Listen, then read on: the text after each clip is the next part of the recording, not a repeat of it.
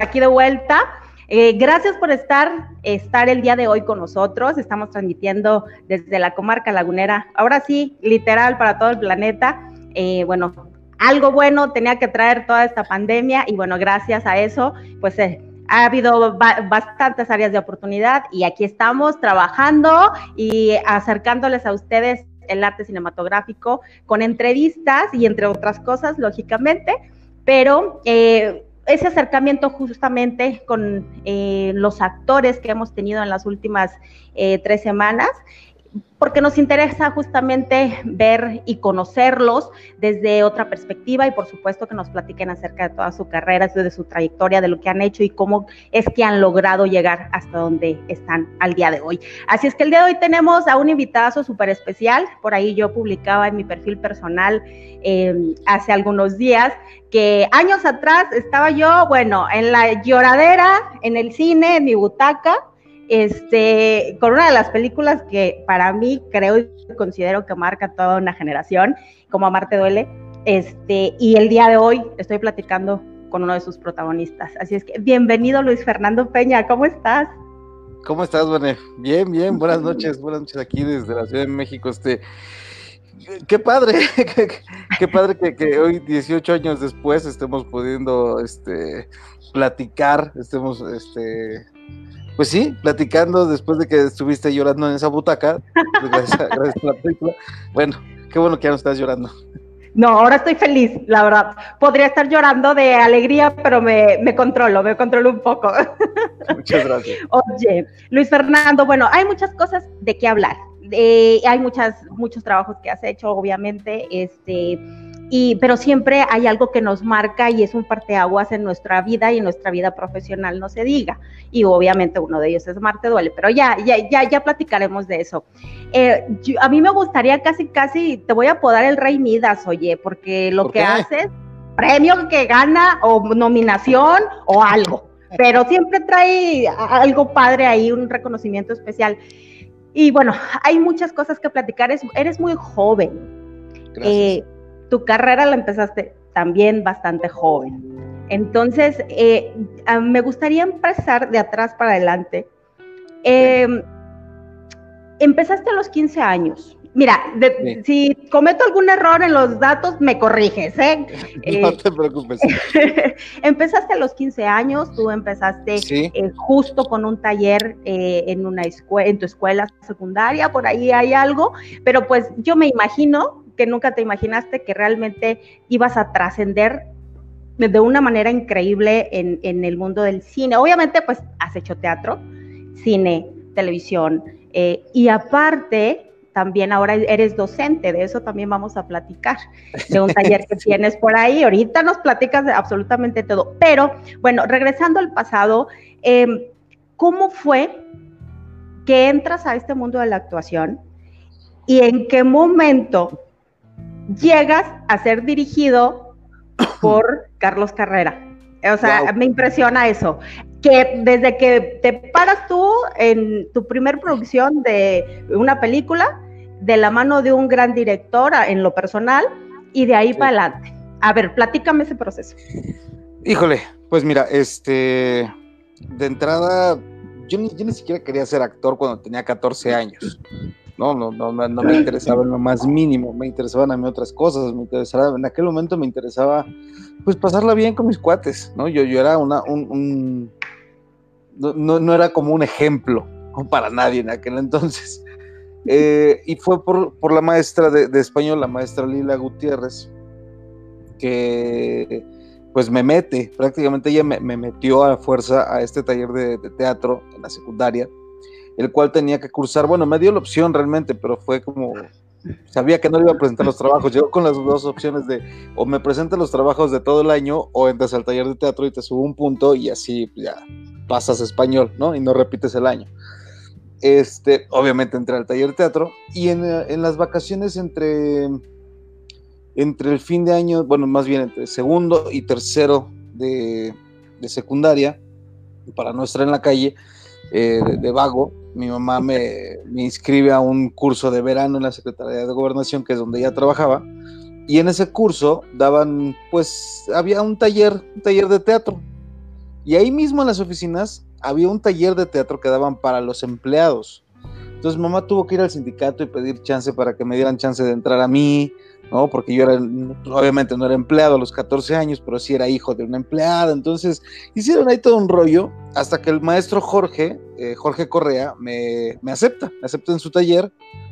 Y, este, y, gracias a él empiezo a tener este, pues este gusto por el teatro, este gusto por los libros. Eh, yo me acuerdo que montábamos obras, eh, bueno, no, sí, sí, montábamos obras. las primeras obras que montamos fue El Machete, después montamos El Llano en Llamas, después uh. montamos Pedro Páramo.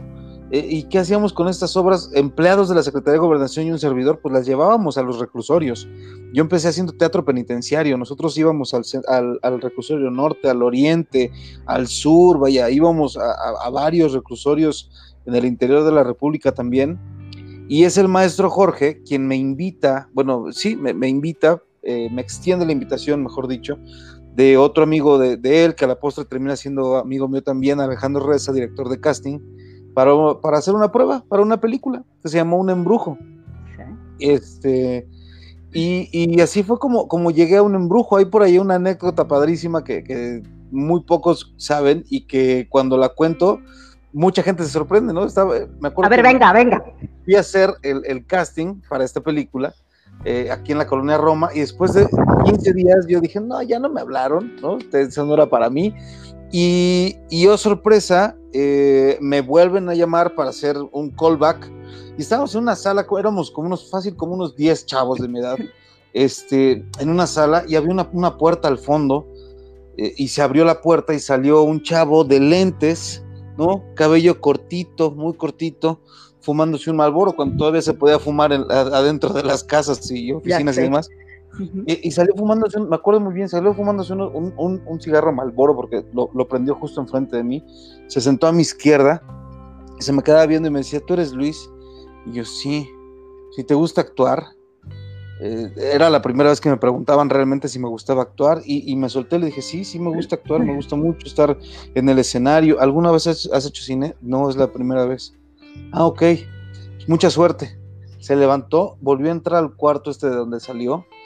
Cuando me toca a mí entrar a este cuarto, ¿vale? Pues nada más, nada más el que se sentó al lado de mí afuera, pues era Carlos Carrera. Yo no tenía ni idea de quién era el maestro Carrera en ese entonces. Sí, claro. se sienta al lado de mí, el, director, ¿no? Y, cuando entro al, cuarto y me lo presentan como director, dije, trágame tierra, ¿qué hiciste? ¿No? bueno, está bien, mucho gusto, señor. Y me empiezan a presentar a los monstruos que estaban ahí al lado. Y digo monstruos porque los, aprecio y los admiro mucho. Esta Berta Navarro, productora general Berta Navarro de Tequila Gang, de muchas grandes películas eh, de aquella época del cine nacional. Y, ahora, y después, bueno, alguien que terminó siendo productor ejecutivo y que es un monstruo de nuestro cine, que es Guillermo del Toro. Entonces, cuando, los, cuando me los presentan era así de pues, mucho gusto, mucho gusto, y no se ve ni quién era ni Guillermo ni Berta, ¿no?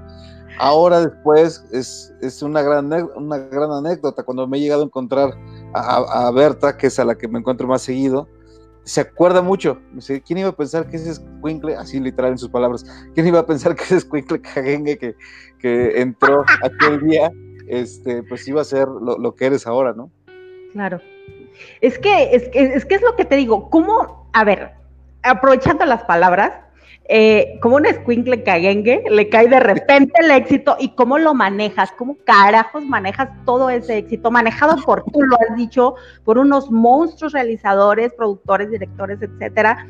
Eh, ¿Cómo es eso? O sea, ¿cómo impacta en tu vida como persona y cómo impacta en tu vida como actor? Porque es lo que te digo, o sea, desde que entras a este mundo maravilloso para nosotros, ¿verdad? Del cine, eh, entras con el pie derecho ¿Cómo le haces? ¿Cómo le hiciste? O sea, porque el éxito pesa, la fama pesa. y, una de, y, una, de, las cosas, Luis, eh, disculpa que te interrumpa, que a mí me, impresiona, me impresiona de ti en personal, es de que no has perdido los pies de la tierra. Incluso eh, sigues viviendo, tengo entendido, donde naciste, creciste, te desarrollaste, te casaste y sigues viviendo y paseando y saludando a todo mundo.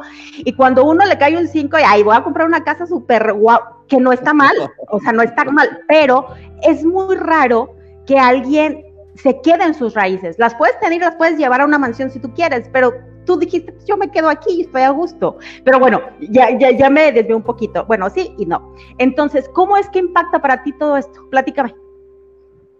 Pues, pues la verdad es que fue, fue, fue muy curioso. Eh, realmente cuando empiezo a sentir todo esto, cuando empiezo a, a, a, vivir todo lo que comentas, fue más adelante. La verdad es que cuando, cuando a mí me llaman para hacer un embrujo y, me y, decido, ¿no?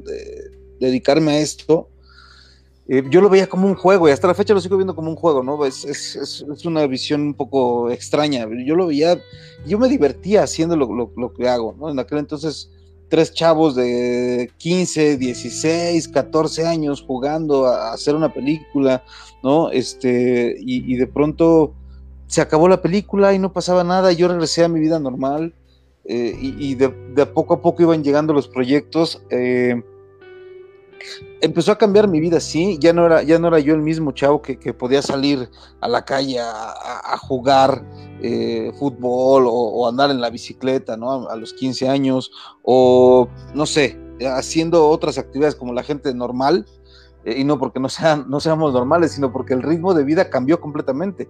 De pronto eran llamados de 8 de la mañana a 9 de la noche, o viceversa, ¿no? De 8 de la noche a 6, 7 de la mañana. Entonces, ese tipo de cosas fue lo único que iba cambiando, pero, pero cuando terminaba el proyecto y hasta la fecha sigue siendo igual, cuando termine el proyecto regreso a ser el mismo Luis de, de, de, siempre, ¿no? El Luis que, pues, que está en su casa y que este, sale con, con, sus amigos, este, el que pasea con la familia, eh, vaya, sigo siendo exactamente el mismo.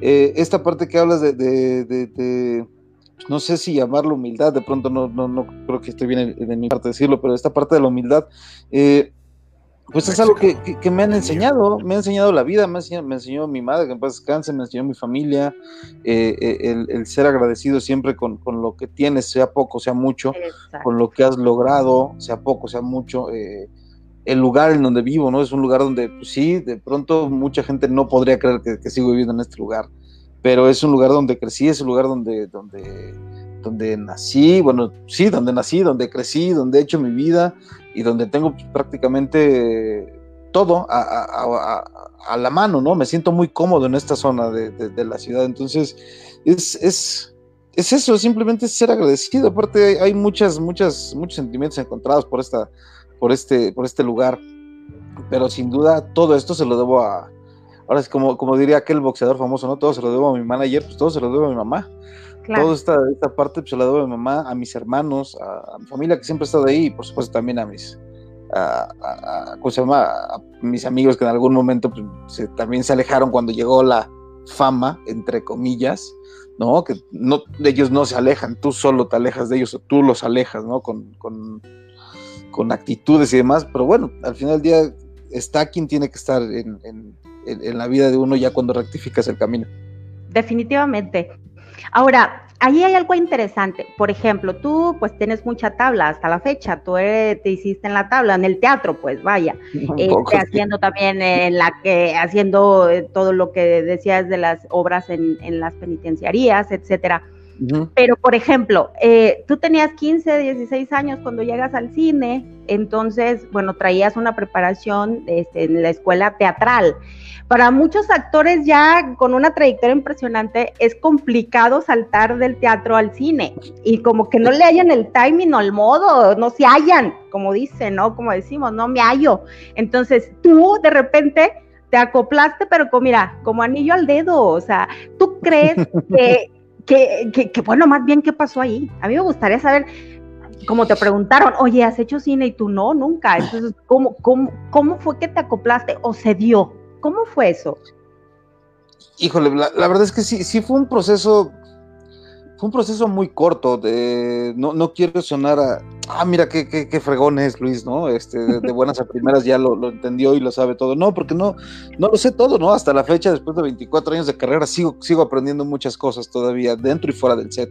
Eh, pero en aquel momento, lo que decían hace rato, eh, era, era jugar, era divertirme. Cuando empecé haciendo teatro, eh, me enamoré del teatro porque cuando, cuando, cuando vi la, los rostros de los, de los presos, ¿no? me acuerdo muy bien de esa, de esa, de esa ocasión en, en el reclusorio Oriente, estábamos montando justo Pedro Páramo y ver, la, ver el rostro de ellos y, y ver cómo, con tu trabajo podían escapar de estas cuatro paredes, podrían escapar de este encierro, cuando dije, wow, esto está, esto está bien chido, esto podemos, podemos hacer muchas cosas padrísimas. Entonces me, empecé a, me, empezó a gustar mucho más eh, la actuación.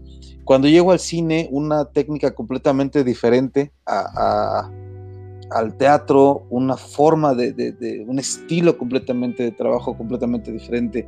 Eh, eh es una magia, una mística completa. Es muy, muy, muy, es abismalmente diferente el teatro del cine. Entonces, eh, siempre me ha gustado como, no sé, he sido como muy, muy observador, tal vez, ¿no? Y observar mucho, el, el ver eh, cómo, cómo se genera todo, cómo se prepara todo para generar un minuto en pantalla. Eh, es algo que me, que, que me interesaba mucho.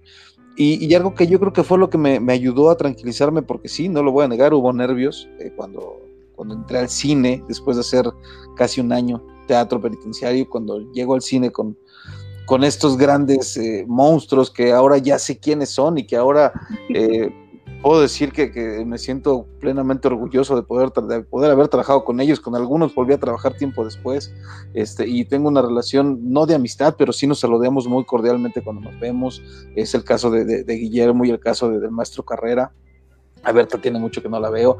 Y bueno, la lista de actores, ¿qué te puedo decir?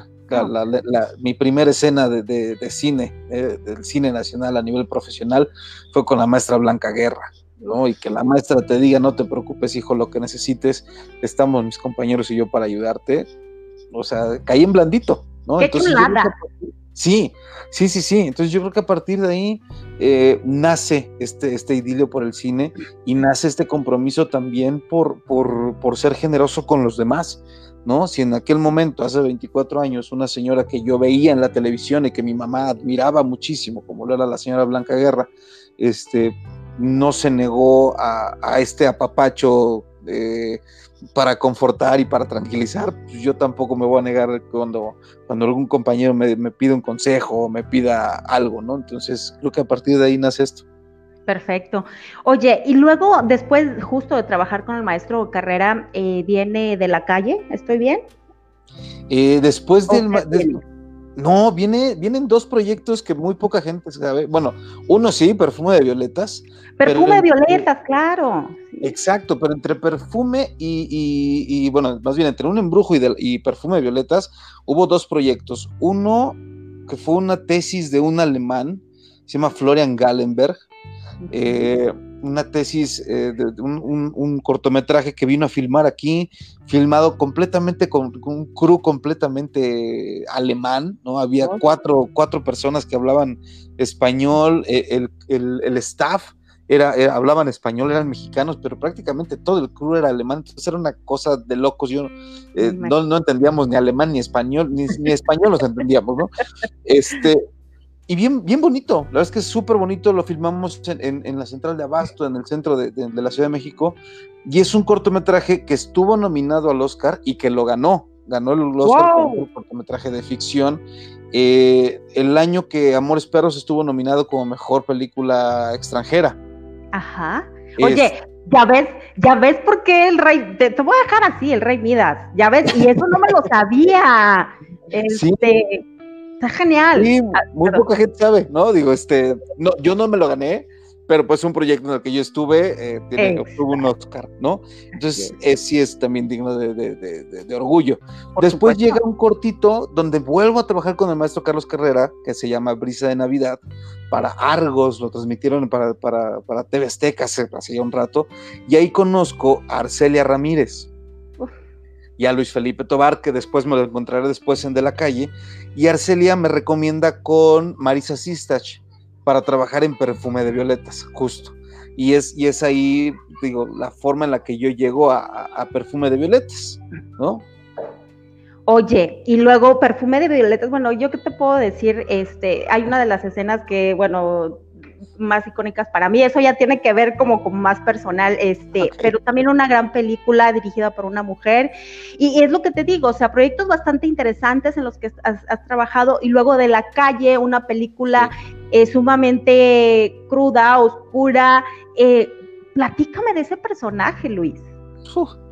ese personaje tiene, tiene ahí unos cuantos aderezos muy especiales, ¿no? Eh, ¿Como cuáles? A ver. Pues el primero que yo me volví fan de esa obra, eh, porque cuando estaba haciendo este, este, esta época de mi vida que estuve haciendo teatro penitenciario, pues mi maestro Jorge me, me daba libros y libros y libros y obras de teatro para, para que yo leyera. Y una de esas, pues fue de la calle, ¿no? Eh, era el texto del maestro González Dávila, lo leí, este, y, y, la verdad es que me enamoré mucho de él. Dije, ah, pues algún día lo, lo montamos, ¿no? Me acuerdo que le dije al maestro, sí, sí, lo montaremos, no te preocupes, que no sé qué. Pasó, y así pasaron algunos años, y de pronto, pues bueno, me, llama Gerardo Tort para hacer casting para De la Calle, un personaje durísimo, un personaje súper crudo, que, cuando me hablan y me dicen, oye, ¿quieres hacer casting para De la Calle? Dije, De la Calle, es el texto que, es la de, Rufino, sí, sí, sí, por supuesto que sí quiero, entonces fui, eh, y desde el día uno, creo que desde, desde el día del casting me, sentí comprometidísimo. Sentía como mucha, como mucha responsabilidad porque me, había gustado mucho en su momento el, texto y tener ahora el chance de poder llevarlo a la, pantalla grande me, emocionaba muchísimo la idea cuando me avisan que, nos quedamos con el personaje y me empiezan a decir quiénes estaban, volver a trabajar con Mario Zaragoza, volver a trabajar con Luis Felipe Tobar, eh, con Armando, que terminó siendo pues un, carnal eh, que, quiero mucho, este, Maya, que se volvió una gran amiga y compañera también. Eh, el trabajo de mesa, o sea, hacer un trabajo previo a la película donde tuvimos que compartir y convivir con chavos de la calle un mes antes de, filmar para entender cómo, cómo se mueven, cómo... Para, para entender y para, para, sentir todo este resentimiento social que de pronto, eh, toda esta carga social que ellos traen. Entonces fue, fue duro, fue, fue, fue bien pesado, pero fue uno de los personajes que más he disfrutado, si no es que el que más he disfrutado junto con eh, eh, El Sol de, en, en Sin Nombre, personajes que me han llevado que me han exigido demasiado como, como actor, ¿no? Son los personajes que, me gustan, los que, los que realmente me exijan. Llegar al límite como actor, a desafiarte a ti mismo, ¿no? Tal cual, sí, sí, sí, creo que es como una parte de, mi ideología como actor, que creo que cada personaje debe de ser un, reto, ¿no? Y es algo que he tratado de hacer desde hace unos, no sé, real, como desde hace unos cuatro años, que cada personaje, que cada personaje que, que hago, este, tiene que ser un, reto real, algo que realmente me exija, que me lleve más y más y más, que me saque de mi zona de confort.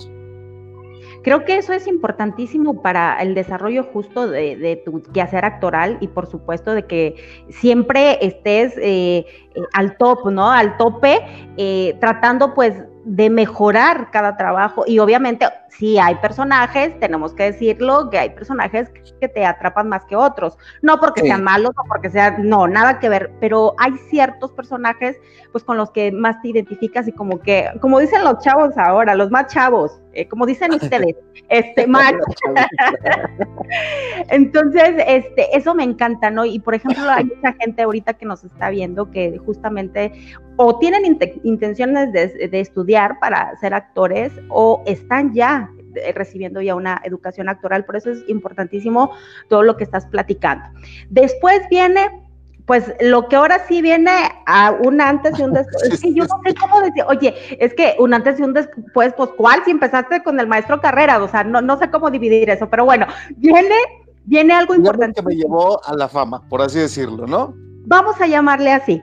Eh, Amarte duele. Y que yo no recuerdo eh, haber, antes de esa película, si hay, corríjame lo que nos están escuchando y viendo, eh, que realmente impacta en una, en una generación y que impacta a nivel de amor emocional, de todo, es, porque igual, y a lo mejor para unos puede ser comercial incluso, pero es una obra bastante interesante con todo su trasfondo y toda la temática que tiene. Y que, y que, y que hace clic con, el, con la generación de, de, en ese entonces. Y hay gente que la sigue viendo y le sigue impactando igual o más. Eh, ¿cómo, ¿Cómo llegas a Amarte Duele? ¿Cómo te apoderas de ese gran personaje de, Ulises? Y, y, hasta la fecha mucha gente lo recordamos. Y cómo es que, una, que te apoderas de ese personaje y cómo manejas desde Amarte Duele a la fecha todo lo que te pasó en esos años. Ok, ¿cómo llego? Eh, yo siempre he creído que por lo menos la, el 20% de los proyectos que, me ha tocado interpretar, por lo menos al principio, eh, al inicio de mi carrera, eh, fue un camino que yo tenía que recorrer, es decir, me tenía, tenía que estar ahí, ¿no? Tenía que estar en esa película, porque han sido muy fortuitos. Eh, yo creo que si, si, yo no hubiera conocido al maestro, al maestro Jorge, eh, él no me hubiera llevado con, con Alejandro y, y, por lo tanto, pues yo no hubiera estado con el maestro Carrera, quien me llama para hacer perfume de violetas, donde conozco a Arcelia y Arcelia me recomienda. Entonces creo que ha sido una cadenita. Y no, es, no es decepción en Amarte Duele, ¿no? Eh, nosotros estábamos haciendo la, promoción de De la Calle y en el mismo edificio eh, de las oficinas de, de Altavista Films eh, estaban las oficinas de, de Nuvision, que era la, la, productora y la distribuidora respectivamente. Entonces, un día llegamos Armando y yo de, de, hacer unas entrevistas, llegamos porque teníamos que hacer unos phoners eh, cuando no, no, no, había este tipo de, conferencias ni de chat virtuales. Todo era por phoners, ¿no? Entonces, llegamos a las oficinas a hacer, a hacer algunos phoners y ah, vamos subiendo y en el elevador me encuentro a Charlie Igor, que era asistente de dirección de Fernando Sariñana, y como si nos conociera de toda la vida, ¿no? Luis, ¿dónde estás? Fernando te anda buscando desde hace varios días, este, necesito que subas a su oficina, ahí está, ve a buscarlo, que, que subo y lo mismo, ¿no? Este, bueno, de entrada, antes le dije a Armando, acompáñame, ¿no? No, acompáñame, igual es chicle y pega, pues ya, salimos los dos con, un personaje, quizás, ¿no? Que nos ponen de los cuates. Sí. Este, pero lo mismo, fue padrísimo porque cuando llegamos con Fernando fue el mismo, el mismo discurso. ¿Dónde andan? Los andaba buscando. Ahora ya se dirigió a los dos, ¿no? ¿Dónde andan? Los, andaba buscando porque vi la película, que no sé qué, y quiero que estén en la mía, que tal, tal, tal. Mi película se llama Romance en la Plaza, así se llamaba Marte Duele en aquel entonces. Y este, y así fue como llegamos a, Marte Duele, tanto Armando como yo. Hicimos todavía un día de casting, este, donde conocimos prácticamente a, todo el elenco. Y así fue como, como llega Marte Duele. Fue una experiencia, lo puedo decir con, con, todas sus palabras, de las mejores experiencias de mi vida. Eh, una, una una película que sí marcó mi vida y marcó mi carrera eh, a nivel personal y a nivel profesional. Tengo muchas grandes, grandes y tristes anécdotas eh, alrededor de, Amarte Duele. Eh, sin duda hay un, un, antes y un después, en, no en mi carrera, pero sí en, la popularidad, por decirlo, en la, cual me dio este personaje. de pronto uh, llegó un momento este, en que pues no podíamos salir de la tienda, ¿no? Entonces si era complicado, o de llegar a, llegábamos lo que mencionas tú, la, la, fama, cómo, cómo convivir o cómo lidiar con, con, todo esto que es la fama, de pronto llegar a un restaurante y, no hacer fila para entrar, ¿no? Sin que te apuntaran, ah, no, pásale, por favor, es que es el de la película. Entonces, de pronto llega este momento donde pierdes el, el, piso, lo que mencionaba en un principio de la plática, llega este momento donde pierdes el piso, dices, pues claro, yo soy Juan Camaney ¿no? Yo ahora sí que yo soy el héroe de la película, papá.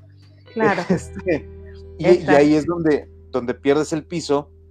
Este, y en este inter de la película, que aparte le hicimos todos, y hablo por, por, la, por el elenco, el elenco juvenil en aquel entonces, ¿no? Todos mis compañeros, Armando, Marta, Poncho, Chema, el mismo José María de Tavira, este, Cristian Magalón y Andrés Damián, todos, todos, todos, todos, esta parte del elenco, la, la hicimos me atrevo a, decirlo que sin siquiera pensar el alcance que iba a tener esta película hoy, 18 años después.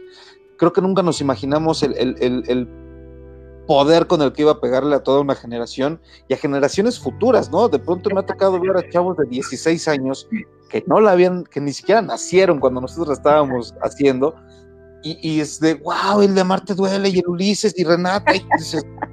Qué chido, qué padre que, tengamos en nuestro currículum una película que haya marcado no solo una generación, porque es una historia que es atemporal, una historia que te habla del amor, que te habla de, de, luchar por lo que realmente quieres, en este caso el amor, y, de una tragedia, ¿no? Como, al final del día, pues Shakespeare, ¿no? Romeo y Julieta. Entonces, es, aprender a llevarlo. Después de, de, Amarte Duele, pues pasaron varias cosas ahí con, una, novela, clase 406, ¿no? Donde pues ahora ya el niño ya estaba en los cuernos de la luna, porque en la televisión estaba clase 406 y en los cines al mismo tiempo estaba Marte Duele. Entonces, bueno, fue una cosa, una cosa loquísima, pero en este inter sucede algo que lo mencionaba hace rato, uno de los recuerdos más tristes de mi vida, que es cuando fallece mi mamá. Y es donde me voy de plano dos años de mi vida a la nada. Me, separé de, del medio durante dos años, no quise saber absolutamente nada de nadie. Y pues aquí estamos, después de eso, aquí estamos 18 años después, picando piedra todavía. Y trabajando, o sea, tú nunca has parado de trabajar, pero hay algo bien importante, Luis. Em, sin duda hay momentos en la vida que nos sacuden y te, aseguro que ese angelito que es tu madre al, tuvo mucho que ver para lo que eres el día de hoy.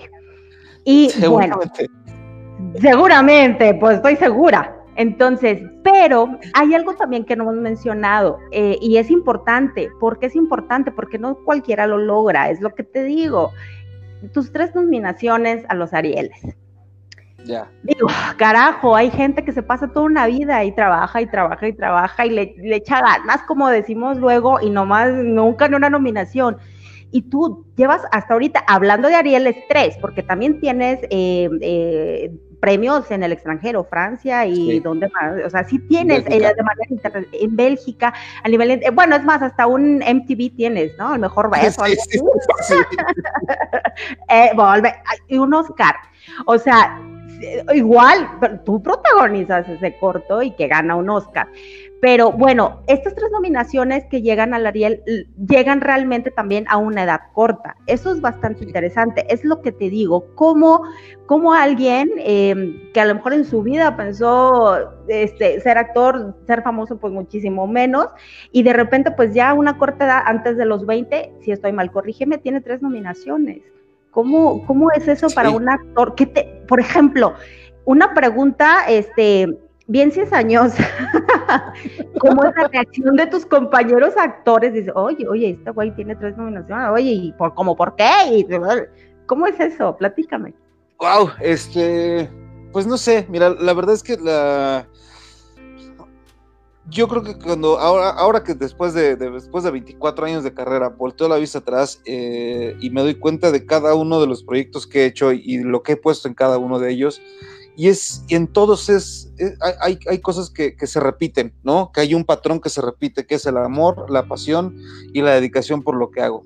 Eh, desde el primero, desde el primero, desde el primero, y estoy hablando desde la primera obra de teatro que, que hice, que fue El Machete, en el 93, 90 y, entre 93 y 94, eh, en, aquella, en, en, en, aquel auditorio en el Reclusorio Oriente, ¿no? Desde ahí este, hay, hay dedicación, hay compromiso y hay pasión por, por esto el tiempo me ha ido forjando y me ha, me, ha, me ha, hecho entender que también esto es a base de golpes y de profesionalismo y que no todos los proyectos que hagas van a ser exitosos, pero tampoco todos los que tú crees que van a ser un fracaso lo, lo van a hacer. Todos te dejan una gran experiencia, todos te dejan una gran lección. Esas tres nominaciones antes de los 20 años, híjole. Eh, mira, creo, ahora lo, lo lo, pensaba en, un, en su momento y, creo que y creo que lo sigo pensando de pronto, ¿no? Estar nominado de pronto con, híjole, con monstruos como Pepe Alonso, ¿no? O sea, estar nominado contra el maestro Pepe Alonso, yo por Perfume de Violetas y él por Crónicas de un Desayuno, así de, a mí qué me dicen, ven nada más la trayectoria de este señor, ¿no? O sea, lo, mismo pasó en, en ¿cómo se llama? En Amarte Duele, ¿no? O sea, estar nominado al lado pues, de, de, otros grandes actores también. Entonces, eh, ha sido bendiciones. Yo lo, veo, yo lo veo como eso, ¿no? Yo siempre he creído que un, premio eh, no es otra cosa más que un reconocimiento del trabajo, a la dedicación y al esfuerzo, no nada más mío, el que da la cara ahí soy yo, pero detrás de mí hay mucha gente que, se rompe realmente el lomo por, por, montar una cámara, por montar una luz, por montar, por escribir. Hay mucha gente que se dedica a todo eso y, que de pronto no tiene el reconocimiento debido. Yo soy como el reflejo de todos ellos, entonces, entonces yo lo veo así. Estos, estos premios, estas nominaciones son eso, es un reconocimiento no nada más a mi trabajo, sino al trabajo de muchos otros. Y creo que eso me ha ayudado a entender eh, pues un poco más la, la, la, profesión del actor Entender que nosotros no somos, eh, no somos ni siquiera extraterrestres, no somos dioses, no somos inalcanzables, somos, somos seres humanos igual a, cualquier otra persona en este planeta que tenemos una sensibilidad un poco diferente, ¿no? Eh, tenemos una, sensibilidad, sí, diferente, más, más, más, más aguda, donde podemos jugar con nuestros sentimientos, pero nada más, ¿eh? eso no nos vuelve especiales tampoco. Eh, fíjate que has dado en dos cosas bien, bien importantes y claves que utilizamos mucho en Plasma. Eh, de hecho, es, el eslogan pasión, entrega y disciplina, y tú le has dado a los tres, ¿no? Estamos, estamos de acuerdo en eso. Yo les digo, en el momento que no tengan pasión por algo, bye, o sea, eh, a cualquier profesión o, o, a una relación o lo que tú quieras, ¿no? Pero cuando deja de existir eso, carece de todo sentido. Y también eh, volvemos a lo mismo, a estar con los pies en la tierra, saberlo manejar y luego no cualquiera lo puede manejar. Te digo, por eso, eh, digo, bueno, si tú lo mencionas, también hay un momento a lo mejor que sí te despegas tanto del piso, pero la vida te encarga de volverte a bajar. Entonces, luego de repente, este, la gente que estamos de este lado o la gente que va empezando y que quiere ser actor, porque ellos ven todas las fotos y ven las alfombras rojas y todo, pero yo les, yo siempre les digo, es que eso no es lo importante, ese es un reconocimiento, eso es una cerecita del pastel, eso, eso es, viene después de mucho trabajo. Ahora sí, el cine también lo acabas de mencionar, no es un trabajo de una sola persona, de 100, 200, incluso a veces hasta de 300 eh, de 300 personas para que pueda pues salir toda una producción. Entonces, eh, por ejemplo, ¿tú qué puedes decirles a todas esas personas, a todos esos chicos este, que quieren ingresar al mundo de la actuación, al mundo del cine y de todo esto que es maravilloso para nosotros y que compartimos? ¿Cuál sería la primera recomendación que tú les darías? Animarse, animarse. Eh, de pronto puede ser como muy difícil eh, o, tener una idea de que puede ser muy difícil entrar a, este medio, ¿no? Eh, no, lo difícil no es entrar, lo difícil es mantenerse, ¿vale? Eh, pueden pasar los años y, seguir presente en, el imaginario colectivo, es, eso es lo complicado, ¿no? Que la gente te ubique no por una, sino por otra y por otra, aunque esas unas, en este caso hablando de Marta Duele, continúen ahí, ¿no? Pero es padrísimo cuando de pronto la gente llega, ah, mira, tú hiciste de la calle, tú hiciste sin nombre, y tú hiciste tal, y yo te vi en teatro, y es padrísimo cuando la gente te dice, oye, tú vi en tal obra, en el foro tal, dices, wow, ¿no? O sea, gente, gente que, que, sigue el trabajo de, uno. Entonces, ¿qué podemos, qué, qué, necesitan? Prepararse, animarse realmente a hacer las cosas no hay, no hay dos vidas, solamente tenemos una. Y si realmente lo que queremos es esto, es dedicarnos a contar historias delante o detrás de las cámaras, hay que animarnos. No podemos, no podemos de brazos cruzados esperando a que nos llegue la oportunidad, ¿no? Hay que, hay que irla a buscar. Eh, y es algo que también yo le digo mucho a, a, mis alumnos, ¿no? Que vayan y que salgan a comerse el mundo como, como ellos crean si no hay oportunidades que se las generen. Es, ese es, el gran chiste. Algo que les digo es, y se ríen mucho cuando les digo esto, júntense con alguien que esté exactamente igual de loco que ustedes. Con ellos van a poder crear cosas. Y, es, y es muy cierto, ¿no? Yo, yo se los digo porque a mí me tocó vivirlo hace algunos años, ¿no? Me empecé a juntar con gente igual de loca que yo, eh, de querer contar historias que solamente nosotros entendíamos. Este, y ahora, wow, ¿qué tenemos? Pues tenemos una casa productora este, que está generando eh, trabajo, que está generando proyectos y que seguimos generando ideas a pesar de, esta, de este aislamiento, ¿no? Entonces, eso es, lo que, eso es lo que sucede cuando te juntas con gente loca, igual que tú, loca en el mejor sentido de la palabra. También de los dos, yo en mi caso, estoy loca por todos lados. Sí, eh, justo eh, la última, penúltima entrevista que tuvimos pues fue con Héctor Kotsifakis, que te manda saludos, por cierto. Muchas gracias, Kotsi. Sí, y, bueno, también de por acá Lagunero, y bueno, justo también él les decía, es que vayan, busquen, hagan, hagan, hagan, no, no tengan miedo, o sea, para atrás, no, y si no funciona, pues ni modo, vuelves a empezar. Y, y es eh, padrísimo escucharlo también de ti o de la mayoría de nuestros entrevistados que hemos tenido, de que venzan el miedo, el miedo siempre va a estar, y si lo haces, pues hazlo con miedo, compa. Entonces, eh, eh, no hay de otra, no hay de otra, trágate al mundo. Entonces, eh, ahora, ya empiezas, empiezas como, como actor, estás produciendo, y oh sorpresa, estás este, de maestro de actuación, estás dirigiendo, ya vi Elena, qué bárbaro, qué final, qué final de Elena. Sí. Yo me quedé, oh my God. Este, está publicado para que los que nos están viendo lo puedan, lo puedan ver. este, no, ahorita, no. Eh, ahorita está, forma parte de, lo que es el, pues es la cuarta muestra, pero es el primer festival de, virtual, ¿no? en, el, en el Baja California International Film Festival. Estuvo ahí, estuvo hace, hace ocho días justo, estuvo sábado y domingo eh, la gente pidió que lo volvieran a subir y ahorita está, ahorita está en, un ciclo de festivales. Esperemos pronto poderlo, eh, poder decir en qué otros festivales ya está, solamente estamos esperando la confirmación para que la gente lo pueda seguir viendo este, y, tener, tener el, link, ya sea subirlo a YouTube o subirlo a ver a dónde para que la gente lo pueda, lo pueda ver este, creemos que es necesario que la gente lo vea, no, por, no porque nosotros lo hayamos hecho, sino por, por, el mensaje que, trae. Creo que es importante de pronto voltear a, estas, por, voltear a ver a estos grandes seres humanos que son nuestros abuelos. Exactamente. ¿Cómo surge la idea de Elena? Eh, bueno, esa guárdamela poquito, pero explícame. ¿Cómo saltas de actuar, producir, dirigir? ¿Cómo, cómo, cómo le hace un actor para llegar? Sí, yo dirijo, yo, puedo y va, porque mucha gente no se anima a, dirigir por lo que tú quieras, o no les gusta o no se sienten listos, no sé, pero tú eh, ya prácticamente has hecho de todo y cómo decides, yo quiero dirigir, ¿cómo es ese salto? Wow. bueno, primero, primero, fue, fue un, salto un poco extraño, porque por lo general siempre el actor va de, actuar a querer dirigir y luego a querer producir, ¿no? Acá fue una cosa muy extraña.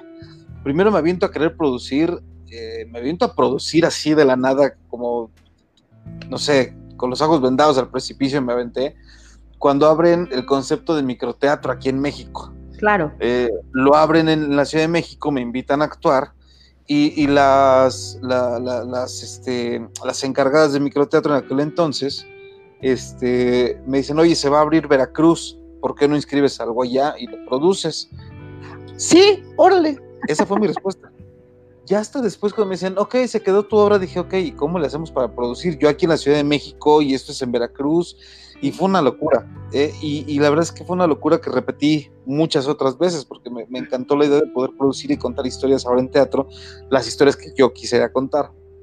Eh, y, fue donde nace la idea de, levantar la, primero una compañía teatral, ahora ya una casa productora que se llama Raros Producciones, eh, donde pues tratamos de hacer no nada más teatro, tratamos de hacer cine, tratamos de hacer, tratamos, perdón, de seguir haciendo teatro, tratamos de hacer contenido este, eh, para internet, ¿no? Eh, para, para, para, YouTube. Entonces, seguimos trabajando. ¿Cómo nace la idea de dirigir? Después de, después de mucho tiempo, eh, me, logré encontrar con un, con un amigo que se llama Emanuel Reina. ya, ya alguien me había guardado ahí la, la, cosquillita de dirigir una película, un largometraje que también se estaba cocinando. Este, y Emanuel, Emanuel Reina es el que me dice, oye, después de muchos años de no verlo, me dice, oye, este, pues vamos a hacer algo, gordo, ¿no? sí, órale. Yo después de los, de los, eh, del, sismo del 17 de septiembre de hace, del 19 de septiembre de hace tres años, eh, me, quedé trabajando con, en una estación de bomberos, haciendo un acopio y, creamos una relación muy grande, muy bonita, los, los bomberos de estación y un servidor.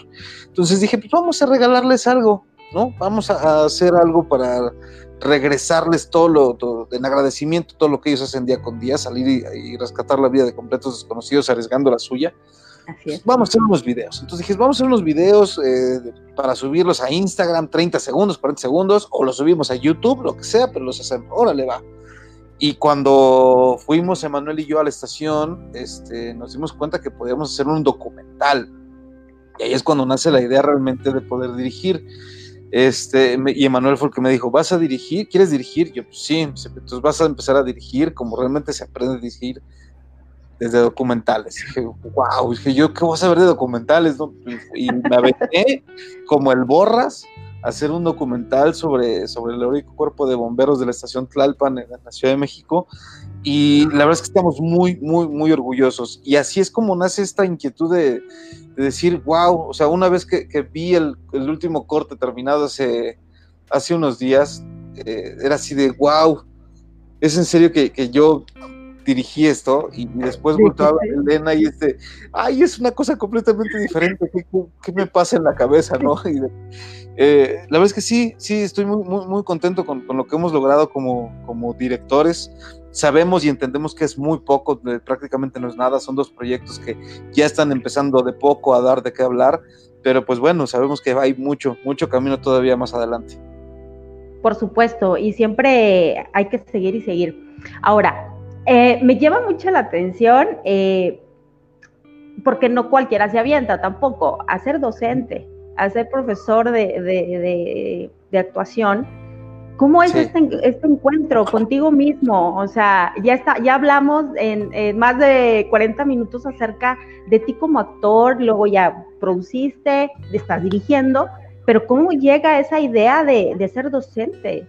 A ver, platícame. Híjole, la verdad es que estaba, estaba atravesando por una etapa de mi vida nada, nada sencilla. Este. Y de pronto me encontré con un, director de cine. Este, él estaba dando talleres, estaba dando clases de, cine, precisamente. Me dice, oye Luis, ¿no te, no te gustaría dar clases de, actuación? Yo decía, yo clases de... No, no, no. ¿Cómo crees? Yo, yo que les voy a enseñar, andar enseñando a los chavos, ¿no? ándale, anímate, que no sé qué. Y entonces lo pensé como 15 días, un poco más. Me puse a revisar un poco los ejercicios que, que, había realizado yo en la escuela, este, con el maestro Jorge de, introspección, de saber, eh, saber qué, qué, es lo que qué es lo que se requiere por lo menos para, para decidir si sí quieres y tienes los tamaños para ser actor o no. Eh, y, una vez que, que me di cuenta de que lo tenía, dije, ok, pero yo no puedo enseñarle esto a los chavos si realmente yo no manejo este discurso como actor. No, sería como darles gato por liebre. No, no, no estaría enseñándoles algo o compartiéndoles algo que realmente naciera de mí. Entonces, creé, eh, logré crear, ¿no? O logré acomodar, no crear, sino acomodar ciertos ejercicios donde de pronto lo, primero que, yo necesito para hacer para, actuar es saber quién soy yo, ¿no? Eh, lograr conocerme yo, Luis Fernando, cuáles son mis debilidades como actor, cuáles son mis, mis virtudes y cuáles son mis defectos como persona. Este, no tenerle miedo a nada, y ese, y ese miedo a nada es quitarte de pronto también todos los demonios, ¿no? El miedo, las inseguridades, las frustraciones, el híjole, ¿qué va a pasar? Híjole, si salgo al escenario, híjole, si me caigo y si me equivoco y si me trabo. Entonces, aprender a que todo eso puede suceder en cualquier momento y, y enseñárselos a los chavos, creo que es, es una parte muy, muy, muy, muy padre. Eh, esto fue hace ya algunos años, tiene como cuatro años más o menos. Eh, con, con, con él estuve, se llama Moisés Ponce con él, él me dio la oportunidad de poder eh, empezar a, compartir con los chavos. Yo no sé si llamarle docente, porque yo no estudié para maestro. Yo comparto con los chicos, no comparto lo, poco, mucho que sé. Después, quien, realmente me da la oportunidad ya mucho más en forma, eh, con un temario, ya todo, todo un, curso completo de, de, seis meses, pues es la maestra Lola Cortés en su academia. Ahí es donde realmente me, empiezo como a forjar como, como, como maestro, eh, por así decirlo, porque ella es la que pues, me invitó, eh, lo vuelvo a repetir, a formar parte de, su, de, su, de sus filas como, como maestro en su academia, eh, con una plantilla bastante vasta, ella como directora, este, ella como pues, maestra principal de, teatro musical. Entonces la exigencia, la, exigencia era bastante, ¿no? Y, y en aquel entonces me acuerdo que él me decía, es que maestro, usted, usted quiero que usted les enseñe a los chavos la parte del teatro, o sea, el teatro clásico, teatro, no el teatro musical. Dije, wow, pues yo encantado, ¿no? Yo feliz. Claro. ¿Qué voy a enseñar de teatro musical? Yo ni canto ni en la regadera. Oye, y luego venido de la maestra Lola Cortés, digo. Además. Wow. Además, ¿no? O sea, el que la maestra me, extendiera la invitación para dar clases en su escuela fue algo que me dije, ay, qué bonito, ¿no? Qué padre. Peter Pan se acordó de mí. Este. Y, bueno, así es como nace realmente esta parte de, dar clases. Eh, tiempo después, bueno, por cuestiones de trabajo, tengo que dejar la, academia de la maestra Lola, eh, pero regreso a, dar clases porque siento la necesidad de algo que es muy necesario, que es crear actrices y actores.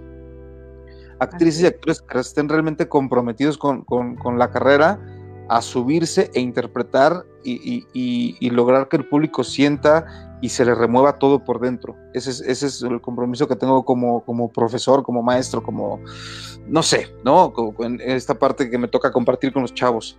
Y es algo que les comparto siempre, ¿no? Siempre, eh, yo siempre he creído que como actor tienes una gran responsabilidad que es poder hacer y lograr que la gente que te está viendo, tanto por una pantalla como por una pantalla de cine o, en el mismo teatro, eh, se vaya con, con, esta cosa de wow, ¿qué es lo que acabo de ver?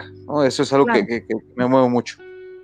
Y para tener, eh, por ejemplo, un actor, justo por lo que dices, de que, conocerse los actores, quién soy, hacia dónde voy, para poder interpretar uh, a otra persona con, con sus personajes, ¿Cómo, ¿Cómo, es que un actor logra luego desprenderse de, justo de eso, de, un personaje, ¿no? Porque hay gente que no, o actores que no lo logran, o hay actores que toda su vida los eh, encasillan a algo y ese actor jamás puede dejar ese personaje.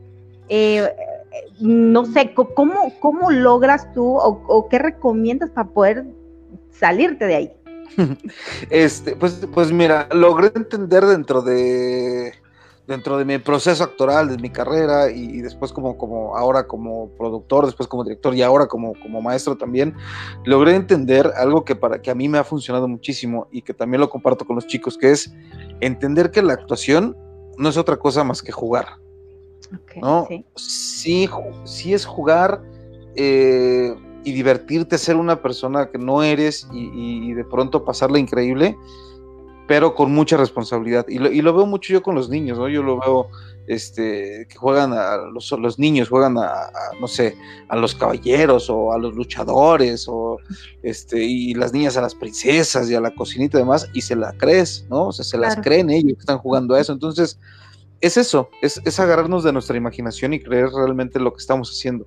Creer que somos eh, un chavo que se enamora de una chavita de, dinero, un pandillero, un chavo de la calle, ¿no? Que, anda buscando a su papá.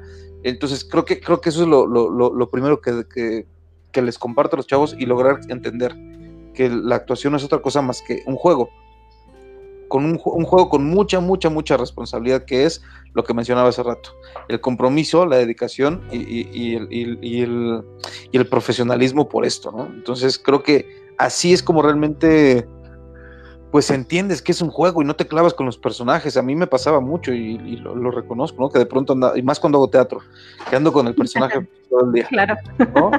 Y, parezco loquito y ando repasando los textos. Pero cuando dices, ay, no, espérate, ya el personaje, ya la función ya acabó hace dos días, espérate hasta el siguiente fin de semana para que vuelvas a dar función. Este, y, así, así fue como lo, logré entender y ahora lo comparto con los chavos, ¿no? Que ellos entiendan que el personaje se queda en el teatro, una vez que o en el camerino o en el camper, una vez que terminas tus escenas y te vas a tu casa, o termina tu función y te vas a tu casa, eso se queda ahí guardado a partir de que sales de ese camper, cuando ya te cortaron, cuando se acabó la función, sigue siendo el mismo de antes, ¿no? No, no, no tienes por qué llevarte los personajes para nada. Si de por sí nos hacemos daño, entre comillas, arriba de un escenario, sufriendo, llorando, el, desgaste emocional es grande, y luego andarlo cargando todo el día, no, no, no, no.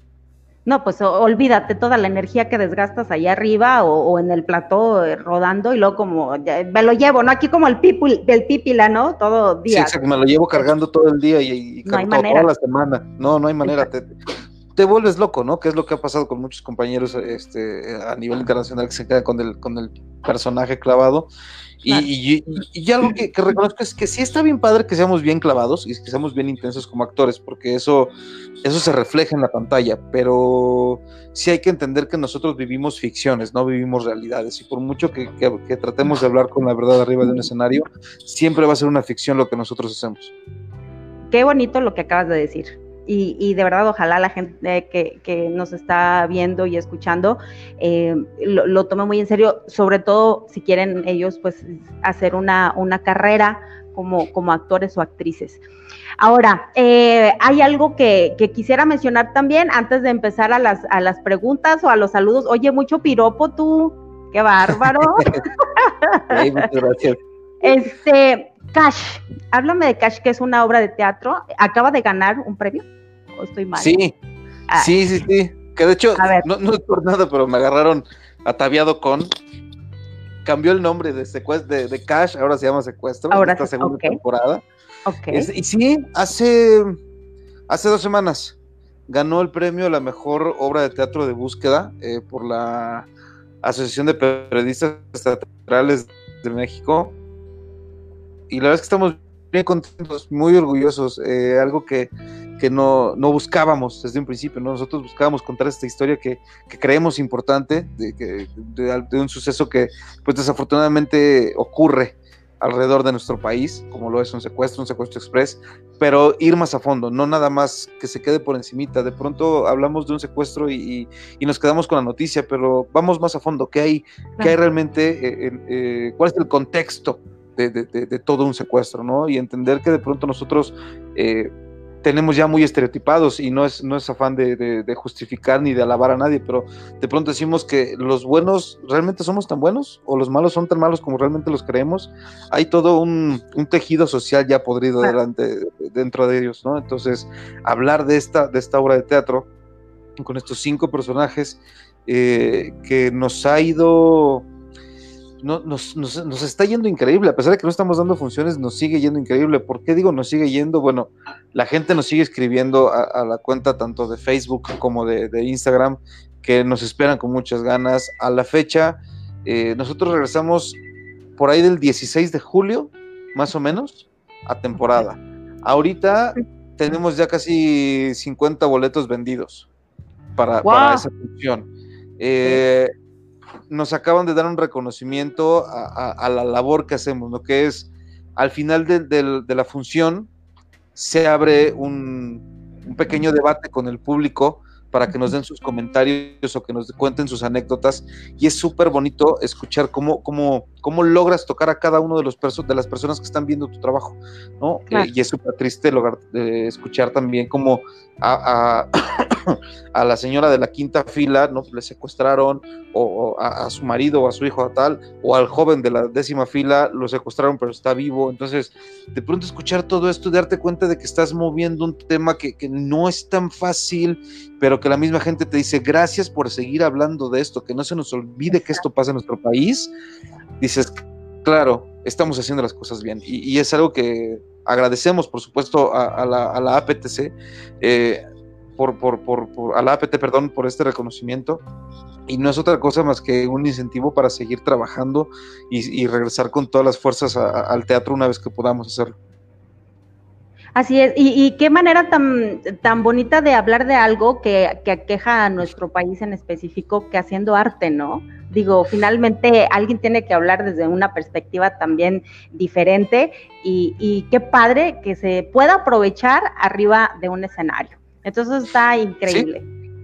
Sí. pues algo, algo es algo que me enseñó mi maestro, ¿no? El maestro Correa, el maestro Jorge me enseñó que, y él lo hace, él, él él es el creador de un método, de un método de teatro que se llama STRAP, Sistema Teatral, teatral de Readaptación Penitenciaria. Él trabaja directamente con los reos, eh, trabaja con, trabajaba mucho en Islas Marías, va mucho a Islas Marías, en Cuernavaca, eh, y, trabaja con, todos los, reos, con toda la población de los reos en este país. Eh, él ha logrado tener varias, varias reinserciones a, la sociedad de, chavos que estuvieron presos por homicidio, por X, por X este, eh, por X caso, y ahora son personas de bien, muchos se dedican al teatro, muchos regresaron y se al teatro y regresaron a esto. Entonces, es algo que él me enseñó, ¿no? Me enseñó con el ejemplo, eh, el, tratar de cambiar la vida de alguien con base en el teatro. Y, me casé con esa idea. Creo que si podemos cambiar la vida de alguien con una obra de teatro que dura una hora, hora y media o dos horas, eh, de, de, 200 personas, sea una o a dos, le puedes cambiar la perspectiva de su vida y cambiarle la vida, con eso nos damos por bien servidos. No, definitivamente. Yo siempre he dicho y ahora con toda esta experiencia pues de plasma que eh, tengo la fortuna pues de trabajar con en su mayoría jóvenes, pero también tengo, por ejemplo, eh, ahorita tengo un estudiante neto que le mandó un saludote, tiene 61 años. Pero qué bonito. sí, qué bonito. Él siempre quiso ser y es su sueño. Este, la vida lo llevó a ser ingeniero, pero al final del día está en el momento adecuado y está con nosotros y, no deja, no deja de aprender y no deja de luchar y no, no deja de leer y de ver y, acatar a lo que dicen eh, los maestros, etcétera. Entonces, eh, tomando en cuenta eso, lo que tú dices, lo que nos platicas de cambiarle la vida a alguien, el arte no solamente te la cambia, sino te la salva. Eh, he tenido también la fortuna, me imagino que tú también, de, a través del arte poder brindar la mano a alguien, como nos estabas platicando, y que su vida gire completamente y que me atrevo a decirlo, y lo he dicho incluso en, varias ponencias o entrevistas, de que el arte sí salva vidas, sí lo salva. Y ahorita, pues lo estamos viendo, ¿no? Porque mucha gente aún seguimos en, en eh, pues ahora sí que eh, en cuarentena o en confinamiento, etcétera, y nos hemos como acercado más al arte, nos hemos acercado más justo a, la cinematografía, a las películas, a las series, a todo, a todo esto, ¿no? Que es nuestra manera a lo mejor como de escapar de toda esta situación que, que estamos eh, viviendo, porque muchas veces escuchamos, seguramente en algún momento lo has de haber escuchado, eh, eh, ay, en un apocalipsis, ¿quién va? Un cineasta no va a salvar al mundo, un actor no va a salvar al mundo pues estamos viendo que sí, ¿verdad? A lo mejor sí, justo no va a, a crear o a inventar una vacuna, pero qué vacuna mejor que la del alma, porque ahorita justamente pues hay mucha ansiedad, hay mucha violencia eh, intrafamiliar por el encierro, por todas las circunstancias, ¿no? Y el arte viene a ser algo bien padre. ¿Tú qué opinas?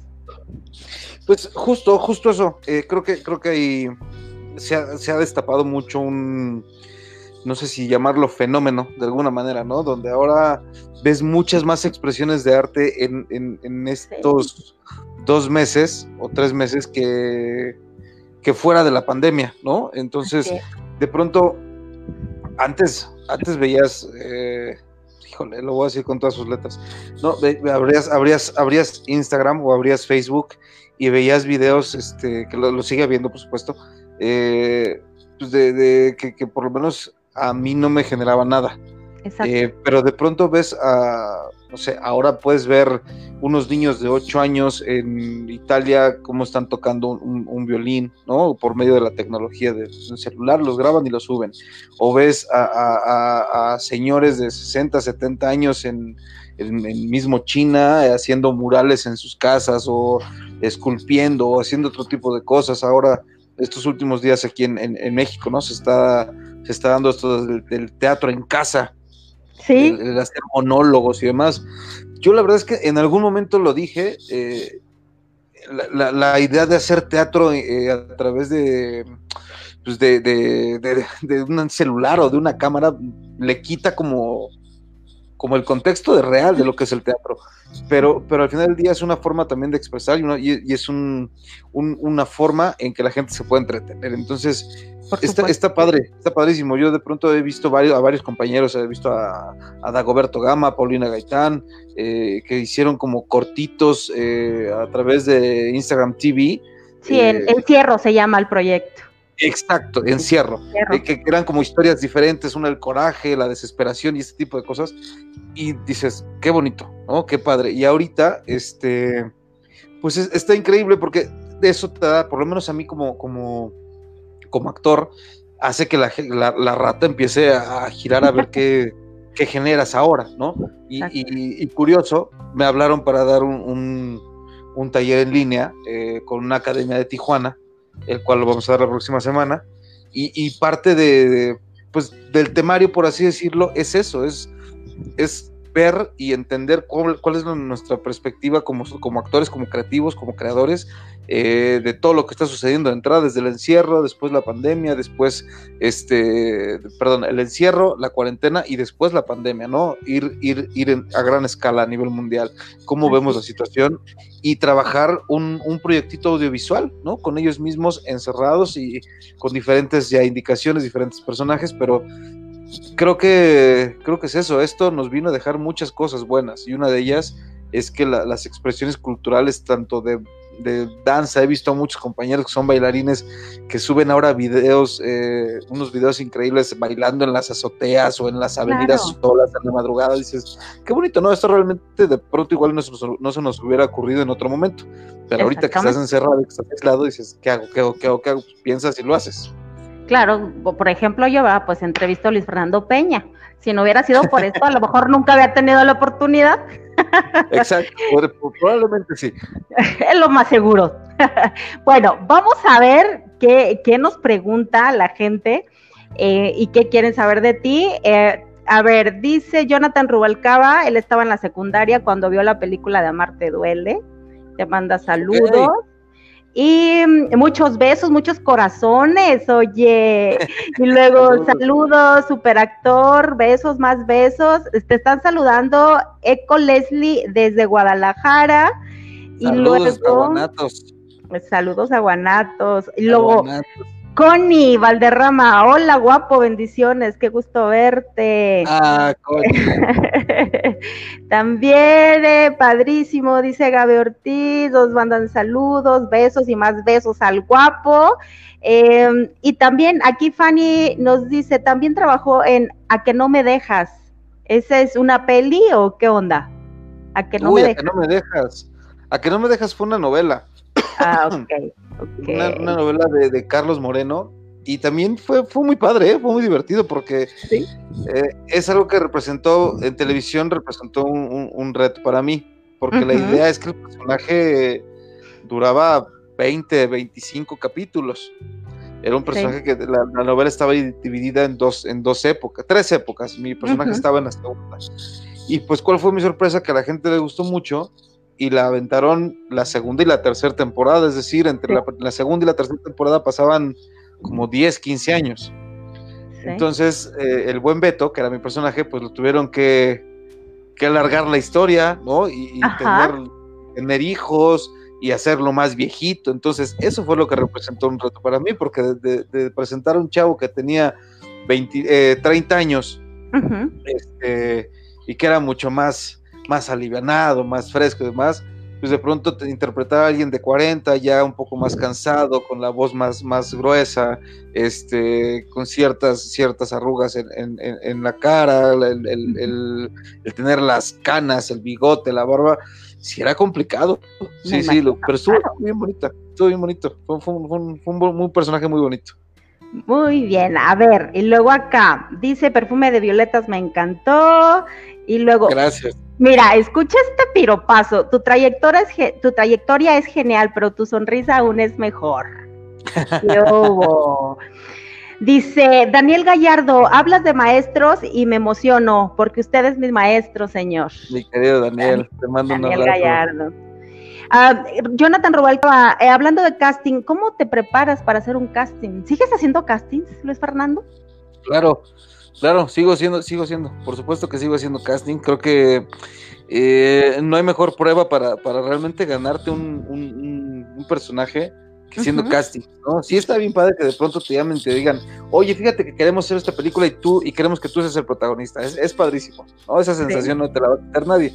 Habla de que de que hay gente que ha visto tu trabajo y que confía ciegas en ti con lo que tú puedes hacer, cuál es tu, tu, desempeño actoral.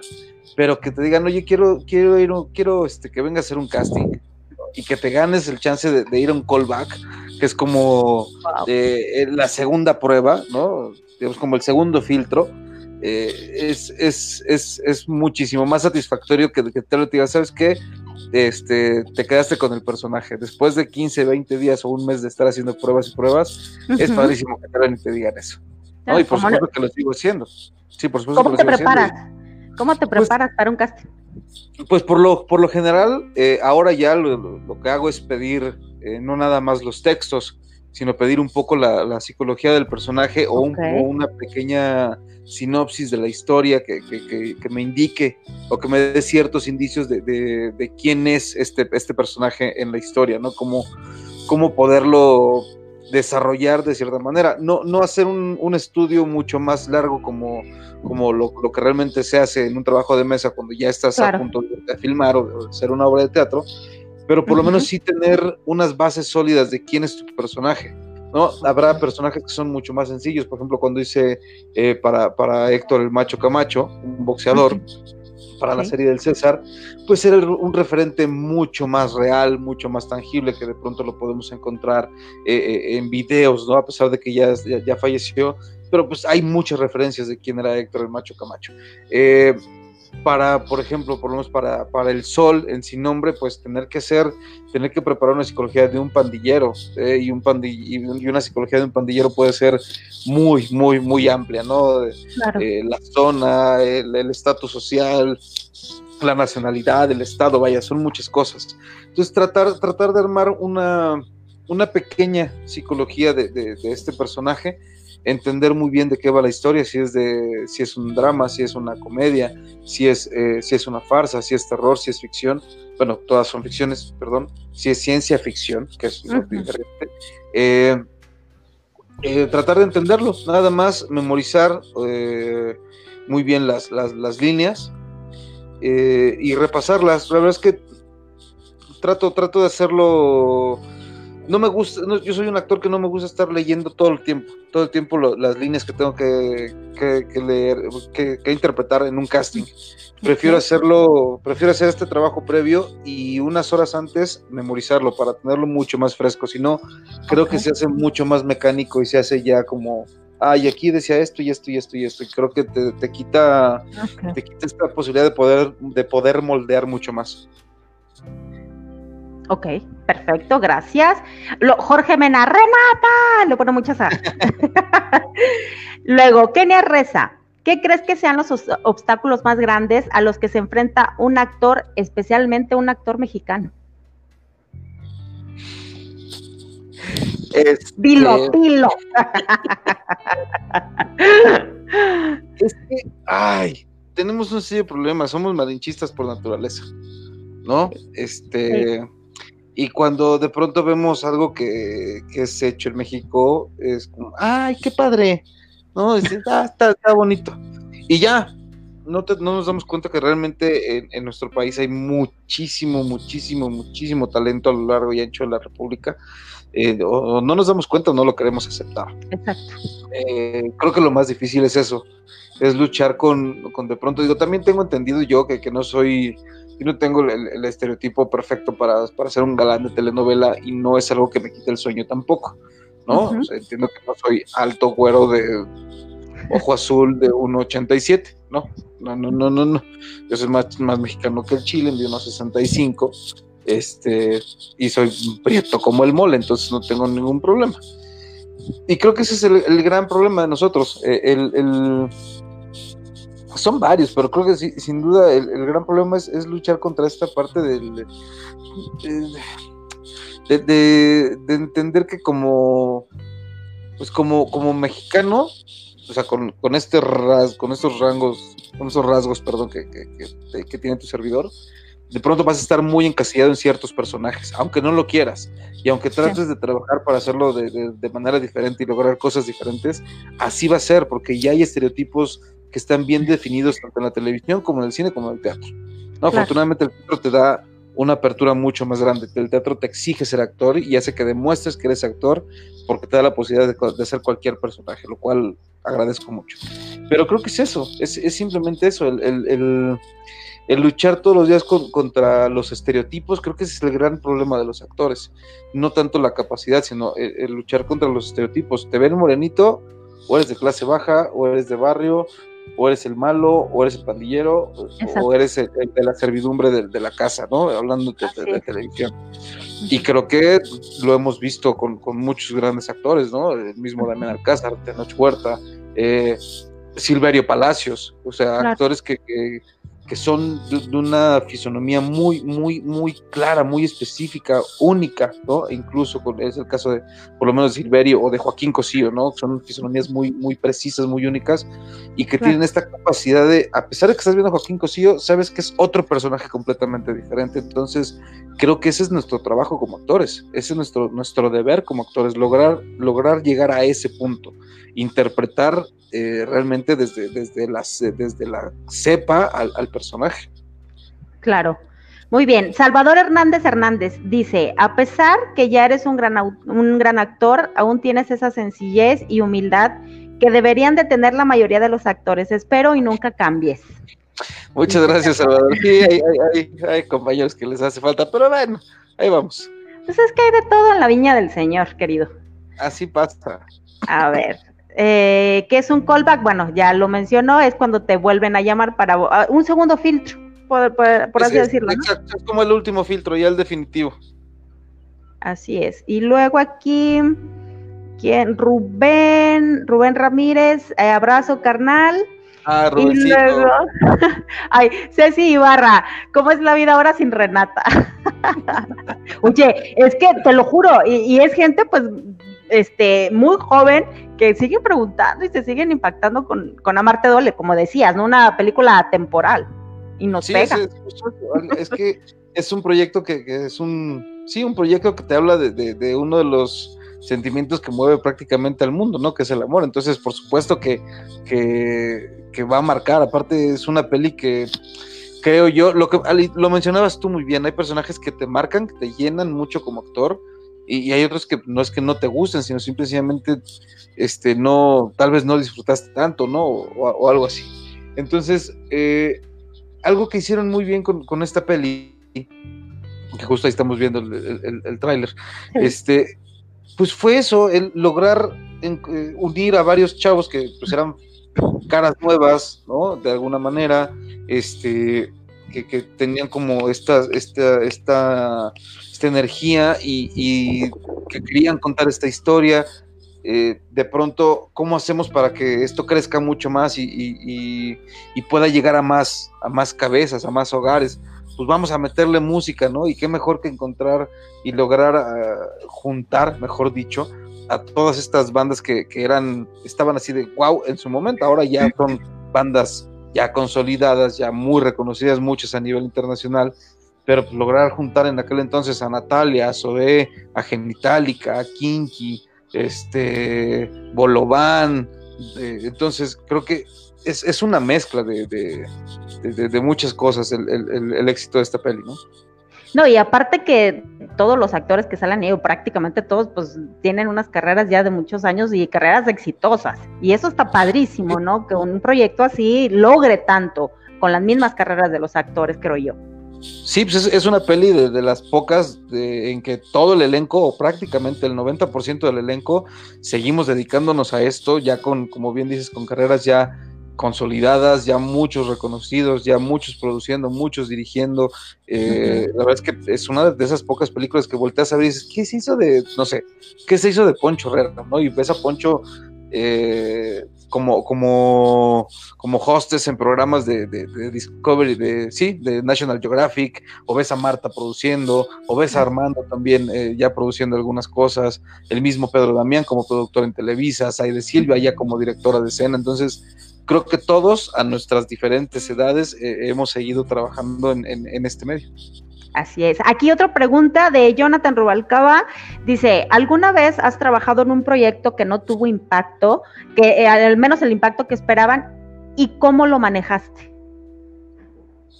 Sí, sí, sí, sí, en teatro eh, creo que es cuando más sucede. ¿Por qué? Porque somos un, país que no tiene tanto la cultura teatral, no nos cuesta mucho. Si bien hay, hay, hay muchos teatros en, nuestro país, específicamente en la Ciudad de México, eh, es muy poca la gente que va. Nos falta mucho esa cultura del teatro. Y sí, un proyecto de, estos fue sin duda una obra de teatro, un musical, eh, que se esperaba fuera un éxito abrumador, que fuera un éxito rotundo, el cual no sucedió. Yo, yo quiero pensar que fue por el espacio. Yo creo que el espacio no era el indicado, era un espacio muy grande, eh, un espacio para 2.600 personas. y, hacer cuatro funciones al fin de semana, estamos hablando de meter casi 10 mil personas en un fin de semana, es una cosa titánica. Yo creo que tiene mucho que ver por ahí el que no haya funcionado. ¿Cómo lo manejé?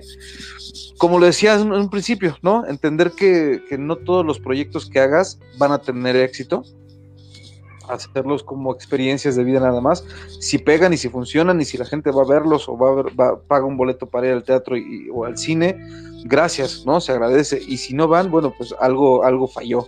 Eh, pero creo que como, como actor estás, eh, estás expuesto a que eso suceda en cualquier momento con cualquier proyecto. Seguramente eh, hay por ahí, sí, hay por ahí una, una película a la cual también se le apostó muchísimo y en México pasó completamente de noche, que se llama Las Armas del Alba, una, una historia que habla sobre eh, la toma del cuartel de madera en Chihuahua, eh, cuando empezaban las manifestaciones de los maestros allá en el norte del país. Una, una historia que de verdad se le apostó muchísimo, se, invirtió muchísimo dinero y que a la hora de la hora ninguna de las distribuidoras, ninguna de las casas eh, de estas eh, exhibidoras de, que tenemos en este país se, animó a contarla, se animó a subirla, y pues la exhibieron 15 días en la Cineteca Nacional, eh, no hubo una premier como tal, fue así, se, exhibió, en un ciclo muy corto de, del cine de culto, como le llaman a las películas en este país que no, no tienen la distribución necesaria. Este, y ya, y eso fue lo que sucedió. ¿Cómo lo, cómo lo manejé? Vuelvo a lo mismo, ¿no? Eh, Sabía, sabía que era una película difícil por el tema, porque era una crítica política durísima hacia, hacia el gobierno en general, no al gobierno en turno, eh, y que probablemente pues podría, podría suceder lo que sucedió, el que no tuviera la, posibilidad de poder llegar a las salas de cine. Claro, y aparte no siempre tiene, bueno, no tiene que ver nada con el actor, ¿no? O sea, finalmente, pues tiene que ver muchas cosas, muchas, muchas. Sí, la mercadotecnia, la distribución, es, es, la, economía, eh, la economía social también tiene mucho que ver, ¿no? Todo. Dice aquí eh, eh, Juan Arias, Luis, ¿podría saludar a Mónica Arias? Tiene años enamorada de ti. Saludos, ok, ahí está el saludote.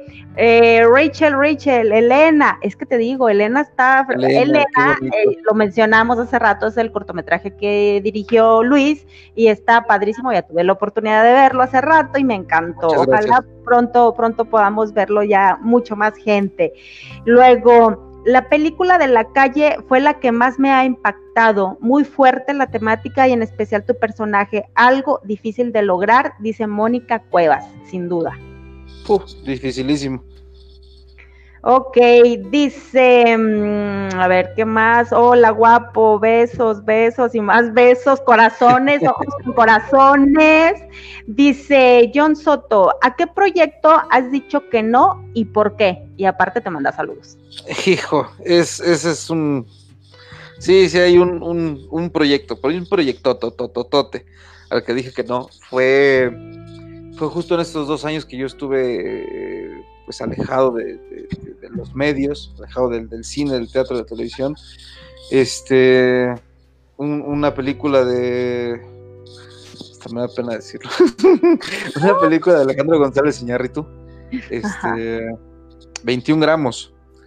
Wow. Eh, sí, sí, sí, sí. Fui a hacer el casting, eh, me presenté, eh, pero cuando me hablaron para el callback ya no, ya no quise ir. No, vaya, no me justifico, era un momento en, el cual yo no estaba nada bien en, mi vida personal, en mi vida, en, mi etapa emocional, en mi vida tenía muy poco haber perdido a mi mamá, estaba muy mal, muy, muy, muy, muy mal. Eh, y no quise ir, ¿no? No quise ir, me habló, me habló Memo, habló Memo Guillermo Arriaga, me habló el negro, este, y no, no, mi respuesta fue clara, le dije no, no estoy bien y la verdad es que no, no pienso, no pienso arruinar tu trabajo. Eh, ahora, después de, verla y después de muchos años atrás, eh, me doy cuenta de que fue una de las mejores decisiones de mi vida, a pesar de que me arrepiento mucho, es una gran película, eh, un gran proyecto, sin duda el trabajar con el negro, ¿quién no quisiera trabajar con Alejandro González Iñárritu en este país? pero creo que fue una de las mejores decisiones de mi vida, me hubiera arriesgado mucho a, perder lo, lo, que, lo poco que he logrado consolidar en estos años, de ese día a la fecha, como persona y como, como profesional. Yo la verdad, eh, con eso que cuentas, este, eh, te admiro más porque fuiste honesto. Y ahorita la honestidad está, a ver si no me censuran, pero está bien cabrón encontrarla. Y digo, este, fuiste honesto contigo sobre todo y honesto con la gente y lo dices, oye, te voy a arruinar tu trabajo, no estoy bien, gracias. Y sí, tampoco tenías una bolita mágica como para saber, oye, va a ser un hitazo, pero tú estabas preocupado por ti y por los demás, que eso hay que mencionarlo y eso está padrísimo y no cualquiera.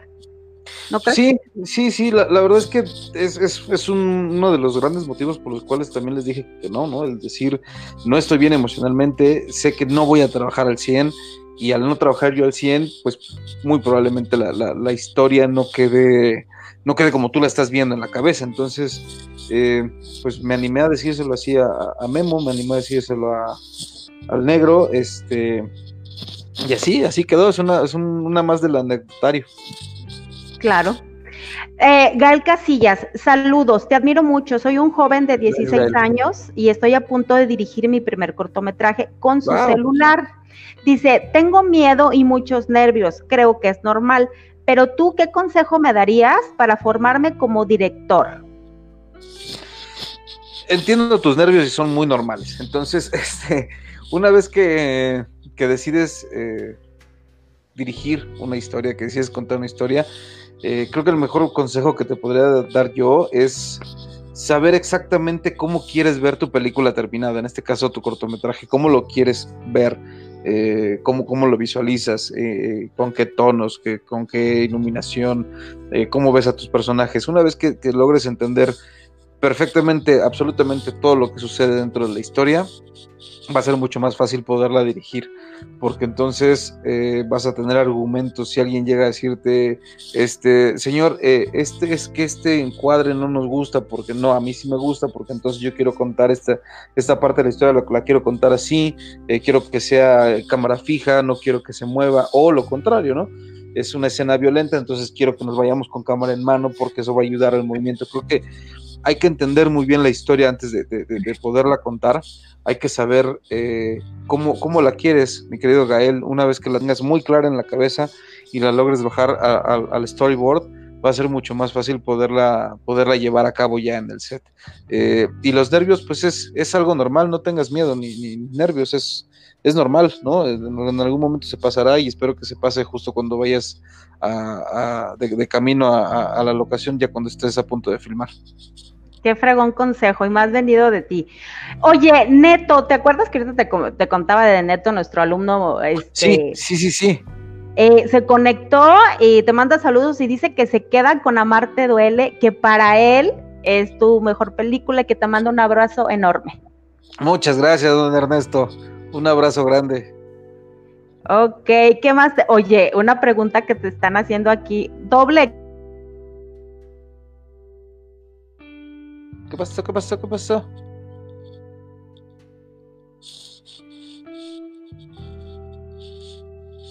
¿Qué pasó? No, se cortó. Se quedaron trabados.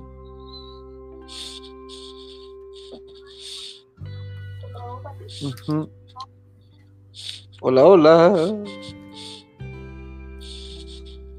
Ok, seguimos con la entrevista, Luis Ernesto. Tenemos ahí un, pequeño problemita con Vanessa. No sé si me alcanzas a escuchar. Sí, sí, yo te escucho perfecto. Hola, hola.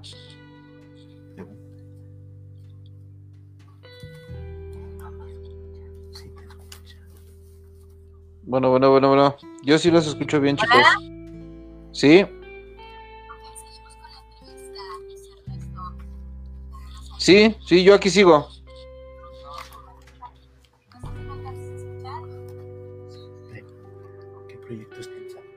¿Qué proyectos tienes a futuro? Ya sabemos que ahorita está todo parado en la industria. Sin embargo, sí nos gustaría saber cuáles son los proyectos que tienes a futuro. Eh, bueno, eh, una vez que regresemos bueno, todavía no salimos de la cuarentena, ya estamos trabajando en, ellos dos. Eh, bueno, son tres, son tres proyectos, son dos de cine, son dos cortometrajes. Uno se llama Boca Arriba, que habla este, sobre una niña de ocho años que, vive pues cuidando a un, secuestrado, es quien cuida a, la víctima. El otro se llama Soneto 14, ese lo estamos trabajando para, filmarlo, esperemos muy pronto, en el estado de Veracruz. Y ahorita lo que estamos levantando, que es como lo más próximo, eh, no es en cine, es en, plataformas para YouTube. Son unos programas que hablan sobre, sobre el cine, sobre la historia del cine, la, historia del cine nacional, eh, que se llama Blanco y Negro. Y pues bueno, todo va, va, va narrado, ¿no? Con archivos eh, históricos, desde los archivos presidenciales de Porfirio Díaz, Francisco Madero, Francisco Villa, hasta, bueno, hasta el cine actual, ¿no? Todo, todo este camino que ha recorrido nuestra cinematografía. Eh, son tres temporadas de, de 13 capítulos cada una, eh, desde, la, desde el nacimiento del cine en México, con, con, la llegada del cinematógrafo por los hermanos Grimm, hasta, hasta la fecha, ¿no? Con, con estas grandes producciones que ya se hacen actualmente.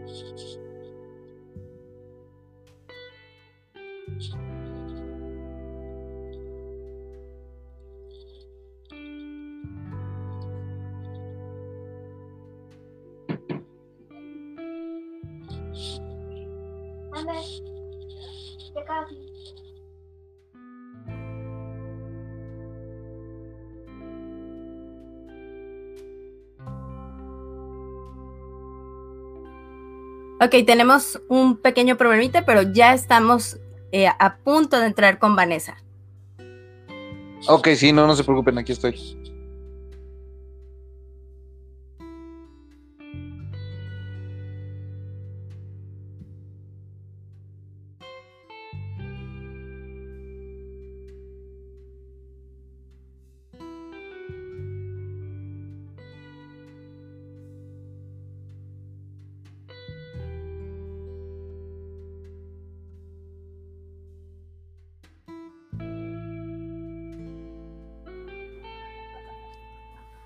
¿Nos puedes comentar alguna anécdota graciosa que tengas eh, a la mano ahí de alguna producción que hayas hecho últimamente? Uy, graciosa. Este. no, realmente no. Bueno, cuando estábamos en teatro, que estábamos haciendo este. Cash, ahora secuestro. Pues más que, más que causarme gracia, era pues eran travesuras que nos hacía, bueno, nos hace Emanuel Cauri en, los camerinos, le, encanta espantarnos, entonces todos hemos caído, es una obra donde nos, llevamos, nos llevamos bien, nos llevamos muy pesado todos. Creo que no habría manera de poder sobrellevar esa historia tan dura, tan densa que no, si no nos lleváramos bien, una historia donde la violencia eh, está de principio a fin, tanto física como psicológica. Entonces es, es, es, duro, es pesado. Y el que siempre corta esa tensión, el que siempre corta eh, todo esto, todo esto tan, tan, tan denso, es, es Emanuel, Emanuel Ocauri. Eh, él es quien, quien hace las, las bromitas en, en, los camerinos, nos espanta, o luego no, no hace bromas y nos llega con un chocolate y demás. Son, son este tipo de cosas que pasan en, en, el teatro. Hola, hola, ya regresé, ¿ya me escuchan? ¿Dónde andabas, Vané? Oye, es que yo no sé qué pasa, que siempre se me va a la internet. No voy a decir el nombre de la compañía, no se lo merece. Ah, sí. Bueno, aquí estoy ya. Me había quedado en que se había besado Rico Marte Gareda, ¿la contestaste? No, no, no sé, no sé. No sabe, ok. Bueno, aquí nos está preguntando Julio Alexis Magaña, dice, en el contexto actual de las producciones inclusivas y, que de alguna manera rompen con los estereotipos arraigados en los contenidos, como productor has hecho algo o harías algo para ofrecer contenido fuera de los estereotipos? Sí, por supuesto que sí, creo que eh, si ese, si ese es mi discurso como, como actor, como productor también, ¿no? El poder seguir rompiendo estereotipos y demostrar que un actor tiene la posibilidad de poder hacer cualquier tipo de personaje. Eh, si llega la oportunidad de producir algo así, con todo gusto, sí, no, no, ni tampoco me tiembla la mano, ¿eh? Para, para producir cosas, al contrario, eh, hemos hablado de muchas cosas, de, hemos, hemos, hablado de temas políticos, eh, políticos, perdón, hemos hablado de temas religiosos, hemos tocado la, vida de íconos de nuestro cine como lo es Tintán, hemos contado la historia de hicimos un, monólogo que incluso por ahí lo, comentaba Daniel, eh, unos comentarios arriba, un monólogo que se llama Alejandro, y es la historia de un asesino, un, hombre que, que, un día, uno de estos días de furia, asesinó a toda su familia, a, su hermana, a sus hermanas, a su hermano y a su, y a su mamá. ¿No? Y la forma de montarlo, la forma de, dirigirlo de Juan Martín Vargas, que también anda por ahí, este, pues bueno, tú tienes una idea de un, de un, asesino y qué haces, ¿no? De pronto eh, el estar temeroso y estar alejado, pues aquí salían conmovidos, ¿no? Logramos transformarles la idea de lo que sucedió, ¿cómo?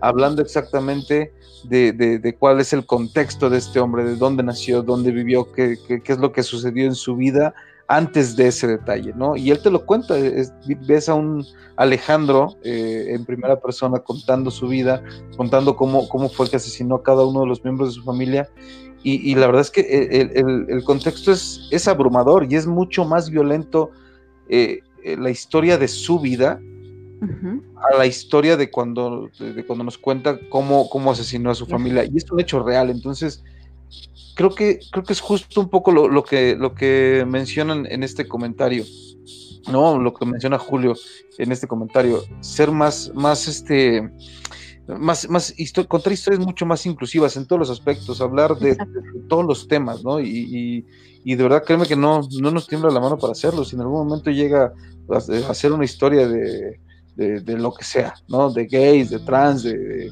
de, este, de lo que sea. Creo que hay, temas que se tienen que seguir hablando en este país y, nosotros los, lo vamos a seguir haciendo. Por supuesto. Diana Minerva eh, Aguilar dice, eh, ¿te has quedado con ganas de hacer algo en tu vida? No, no, no, no, no. Hasta el momento he hecho, hecho en mi vida todo lo que he querido, eh, tanto a nivel personal como a nivel profesional. no me arrepiento de lo que no he hecho.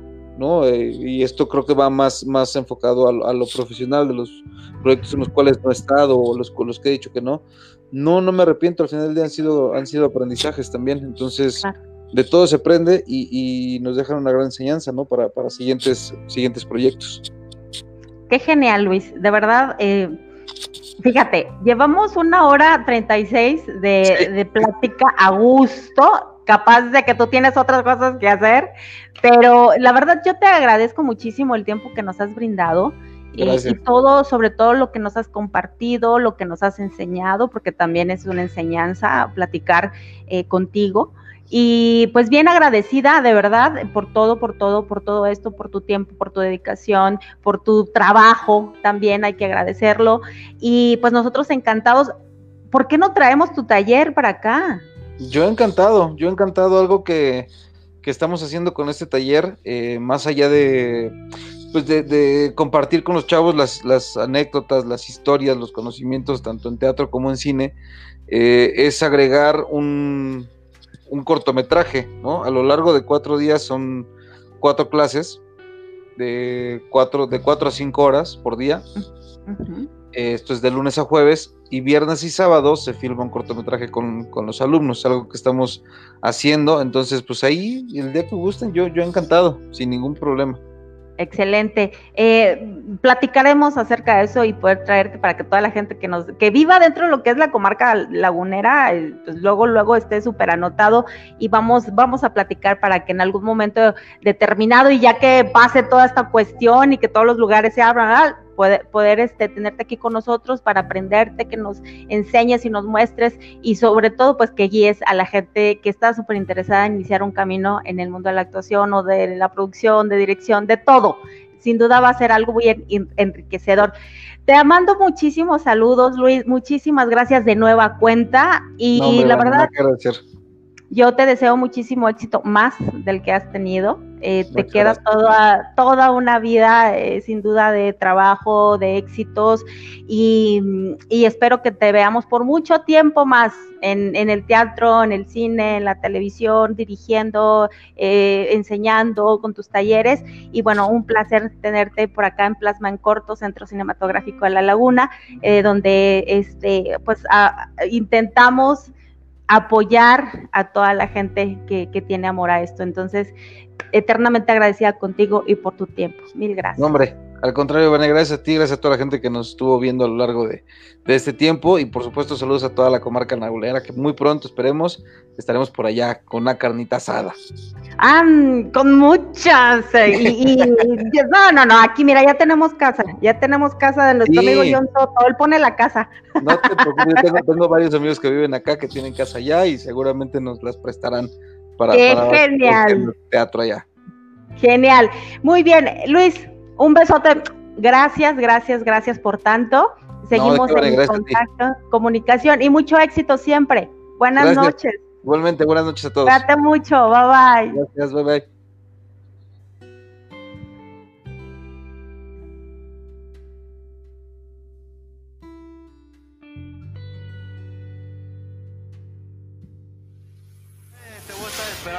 Demostrarte que a partir de aquí tú ya vas para abajo, mexicanito. Y sea como ayer y nunca más dejarnos. Probablemente estoy viviendo demasiado. Se me olvidaba que ya había.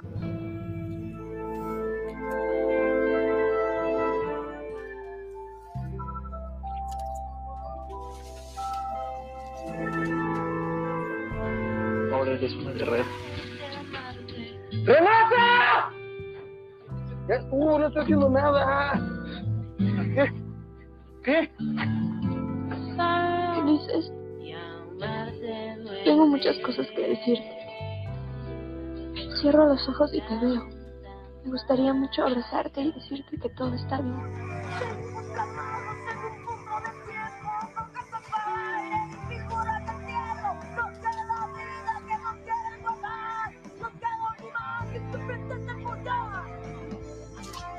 vemos.